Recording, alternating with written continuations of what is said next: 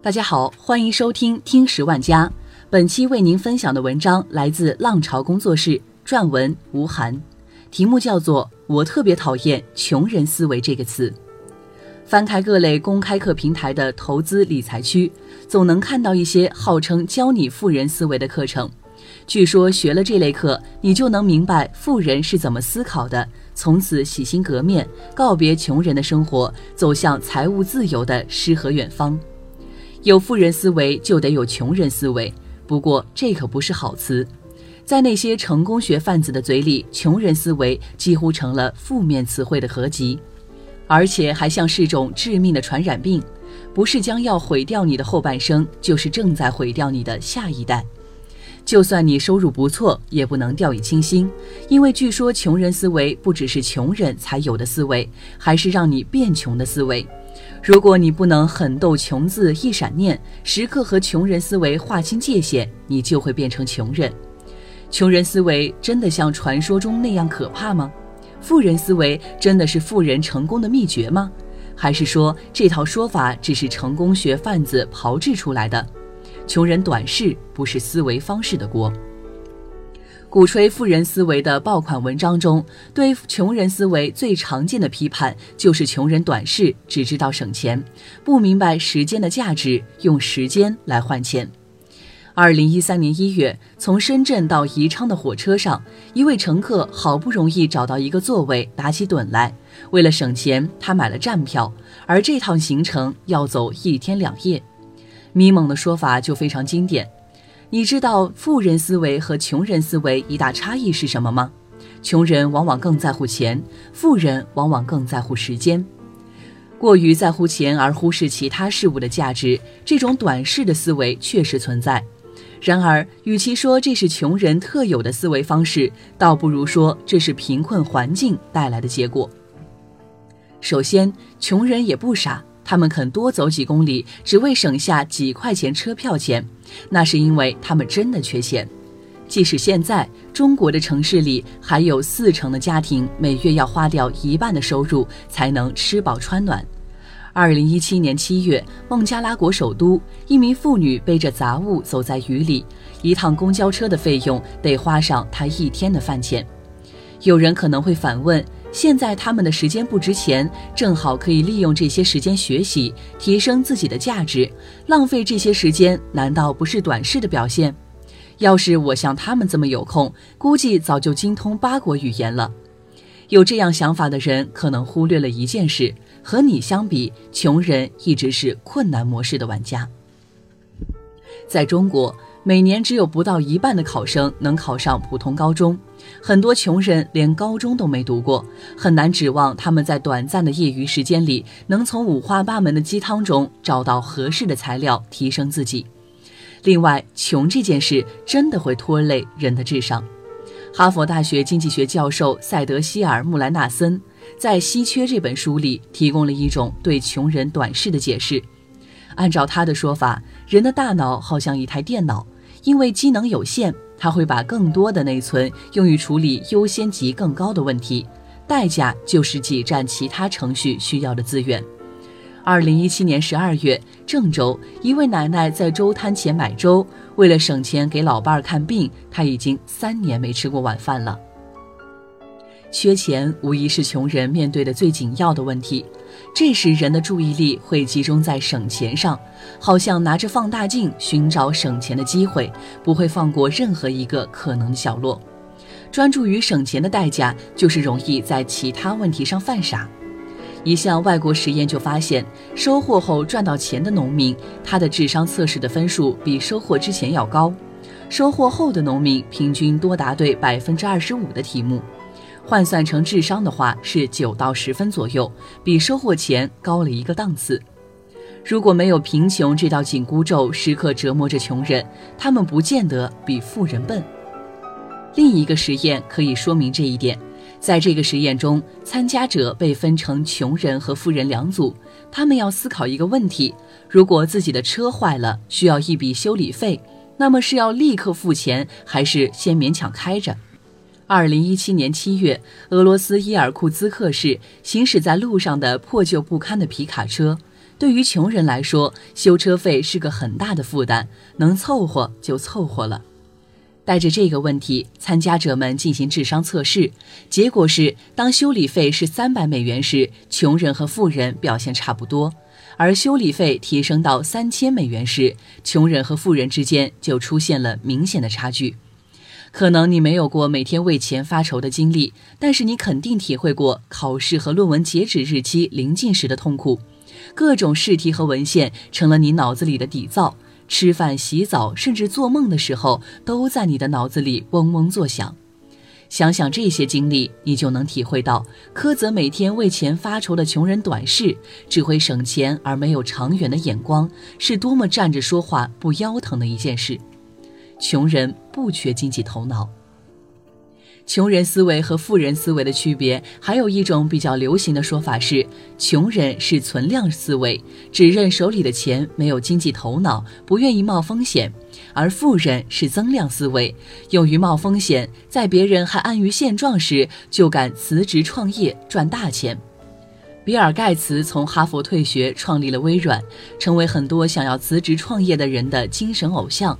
但是鲜有人知，他父亲是著名律师，母亲是银行系统董事。哪怕创业失败，他也不需要承担太大压力。这种说法也是给富人脸上贴金。穷人有时不愿在经济上冒险，这太正常了。因为不是每个人的爸爸都是王健林，可以给思聪五个亿让他上二十次当，实在不行就回家继承万达。没钱的人可没有这么轻松。一个不小心创业失败，直接变待业也是非常有可能的。如果你一定要说富贵险中求，有些富人也是白手起家靠冒险发家的，那只能说你看不到那些跌得更惨的人。毕竟现在中国大学生创业成功率才百分之三，如果你被鼓吹富人思维的说法冲昏头，多半会变成创业场上的韭菜。二零一四年九月，山东青岛一个九零后小伙子因为创业失败，想要轻生，后被消防官兵救下。白手起家创业的人，多半变成了富人们的韭菜。况且，实际上穷人中不乏把钱拿来做生意的，只是大部分人的生意都做不大。墨西哥二零零二年的一项调查就显示，当地穷人有百分之十五都有自己的生意。那么是什么限制了穷人做大他们的生意呢？是因为他们的经济头脑不足，没有富人思维吗？发展经济学对于这个问题的共识是，信贷金额上的限制才是穷人没法发挥经济才能的核心因素。换句话说，穷人缺少的可不是什么富人思维，他们缺的只是钱而已。一旦有了资金支持，穷人赚的不比富人少。尽管农村小额贷款年利率接近百分之二十，但是中国农民依然能接受这个贷款利率，因为他们能得到的收益要远远超过这个数字。中和农信关于农村贷款利率研究报告就显示，得到资金支持的农户在种植业、养殖业、自营工商业的平均收益率为百分之一百九十四、百分之三十七和百分之四十四。二零一七年八月。陕西安康一户农民家去年贷款买的四头猪，今年一共生了四十一个猪宝宝，给这个原本贫困的家庭带来了三万元的净收入。虽然这个收益率数据并没有把农户自家的土地和劳动成本计算在内，但是这个数字依然很惊人。要知道，二零一四年中国的投资回报率甚至只有百分之二点七。这样看来，穷人才是被埋没的企业家。他们和富人的唯一差别，可能只是他们没有钱。最重要的是，一个人决策时是不是敢于冒风险，基本上是天生的。一项关于风险偏好的双生子研究就证明，人对风险的态度高达百分之四十六都能用遗传因素解释。相比之下，贫富差距的影响几乎小到可以忽略。穷人胆小，富人胆大，这种说法根本就只是营销号臆想的产物。不仅是面对风险的态度，人的经济行为同样可以用遗传因素解释。南航吉林分公司的一对孪生兄弟机长，他俩天生默契，从小就一同立志要当飞行员。双生子实验证明，基因在人的诸多行为方式都占有很大比重。投资偏好的研究说明，个体投资者之间的行为差异百分之四十五都能用遗传因素解释。这个解释有多强？其他所有的个人因素，包括你的性别、年龄、教育以及贫富程度，加在一起都没有遗传因素有解释力。如果你已经灌了足够多的鸡汤，甚至鸡血，但还是不敢辞职创业，千万别责备自己的穷人思维的根没有去尽，只是你天生喝不下这碗劝人玩命的毒鸡汤而已。靠投资实现财务自由，基本是做梦。谁会关注穷人思维和富人思维这套说法呢？真正的穷人无力关心，真正的富人不屑关心。只有不穷不富、不上不下的你，才是这套说法的潜在受众。穷人思维、富人思维这套说法的确在中国产生和流行，离不开《富爸爸穷爸爸》这一套畅销书的引进。二零一五年六月，杭州一名在校大学生展示他购入的股票。《穷爸爸富爸爸》这样的畅销书，就是让你把有限的生命投入到无限的投资之中。这套书能火，很大程度上要归功于作者激进的致富观点。如果你想富起来，按部就班的读书工作只是浪费生命，只有靠投资才能实现财务自由。你还在头悬梁锥刺股当学霸吗？你还在以为考过高富帅、战胜富二代就能平步青云吗？你还把本硕博连读当成卖身资本吗？你还在格子间里没日没夜的码字冲刺过劳死吗？是时候换个活法了，实现财务自由的梦想，你可以复制。怎么样，心动了没有？穷人为钱工作，富人让钱为自己工作。对还没实现菜场自由的你来说，实现财务自由的愿景确实很有诱惑力。然而，愿望归愿望。靠投资赚到大钱的始终只有少数人，无论营销号们讲了多少次他一个朋友的故事，都不能改变这个事实。二零一八年十月十一日，北京，投资者在绿油油的大盘前趴着休息，这一跌，不知道又有多少人的财务自由梦破碎了。关于投资市场的实证研究告诉我们，投资市场基本上是一个有效率的市场。也就是说，在不靠内幕交易，只靠公开信息进行投资的情况下，你很难比其他参与者赚得更多。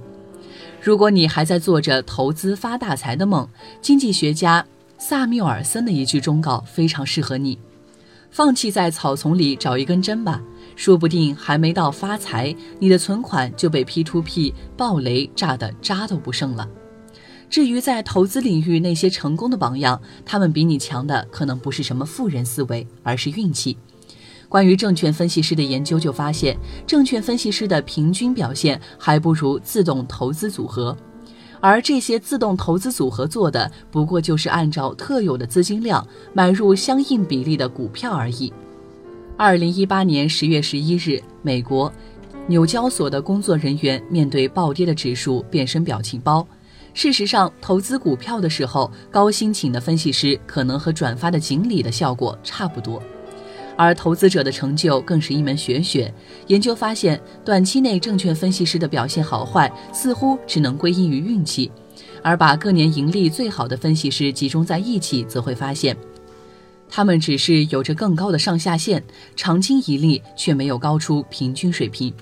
所以，那些所谓的投资大神，可能只是手气正旺的幸运儿。与其从这些榜样上学习人生经验，还不如让黄旭东给你指导人生。换个角度想想，如果真的有让人致富的富人思维，那天天宣扬这些成功故事的作者们，早就应该暴富了。他们何苦这么好心，不厌其烦地和你分享他的富人思维，让你买他的书，上他的课呢？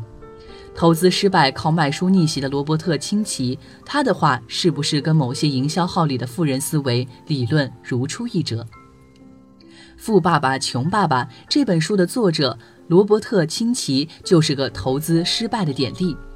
没出书之前，他已经在投资中赔光了自己的身家，靠着卖书和营销他的课，而不是他推崇的投资，他才成功逆袭，实现了他天天挂在嘴边的财务自由。说一套做一套，或许这才是富人思维的真正秘密。感谢你的收听，我们下期再见。